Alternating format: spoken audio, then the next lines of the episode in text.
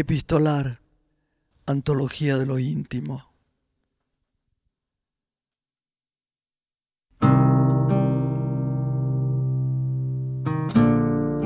¿Hay algo más triste que casarse sin amor?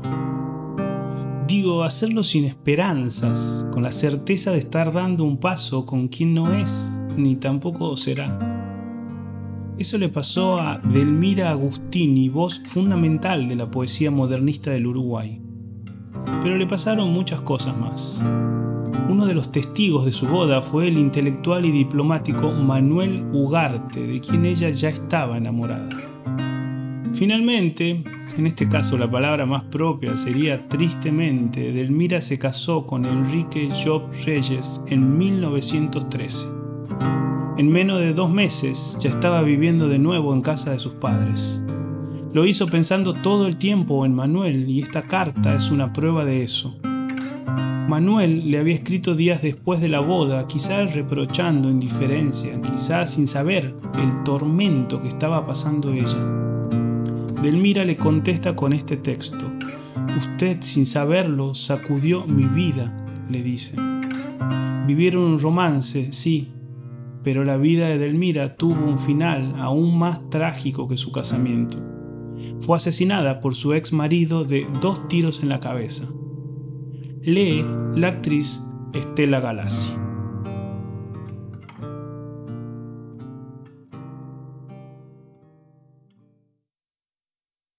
Su carta me ha hecho casi más mal que su silencio. Yo creía que usted me interpretaba mejor. Estoy cierta en no haberle dicho en mi arabesco literario una sola cosa que no fuera verdad. Y que no fuera, eso sí, más pálida que la verdad. Y lo más raro del caso es que protesto de sus palabras y en el fondo, tal vez, le doy la razón. Es que hay sinceridades difíciles ese ligerísimo velo artístico era casi necesario. Piense usted que yo debo adivinar y decir.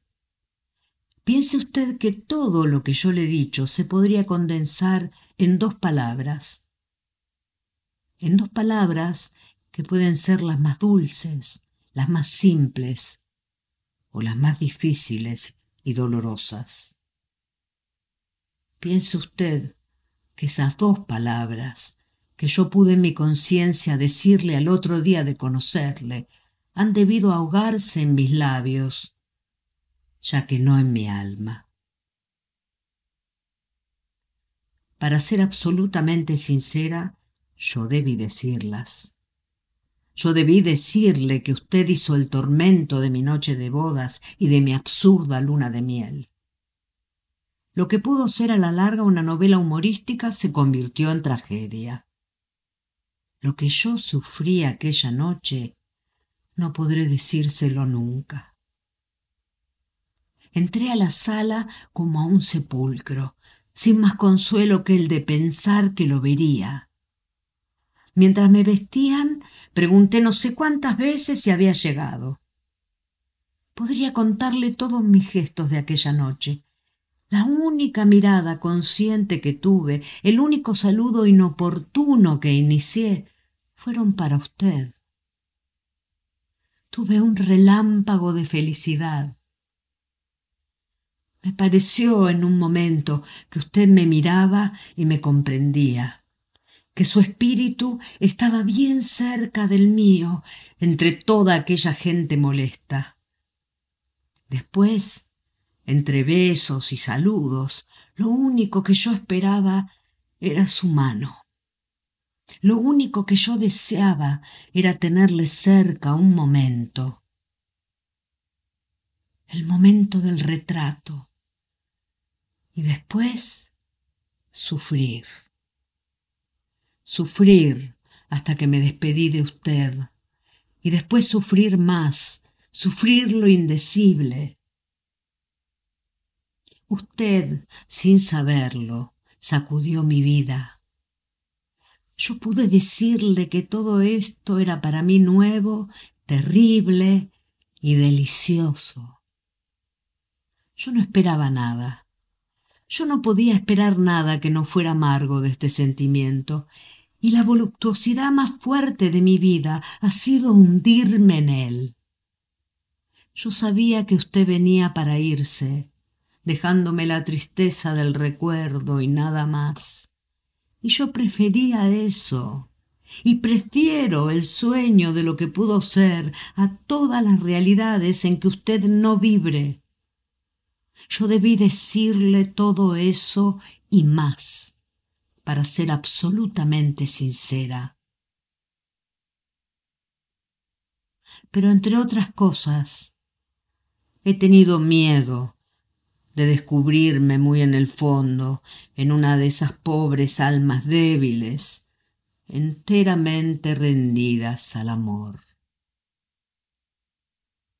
Imagine usted esa miseria frente a su sonrisa un poquito irónica de poderoso.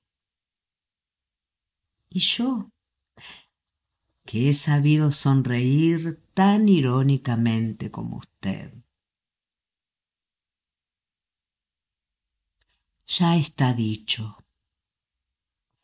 Si después de todo esto usted vuelve a acusarme de engañadora y sutil, yo lo acusaré simplemente de mal intérprete sentimental. Nunca lo acusaría de nada peor. Ni esperaría a que la brisa de primavera me trajera el perfume de allá para escribirle sin saber por qué. y conste que me siento íntimamente herida. Delmira.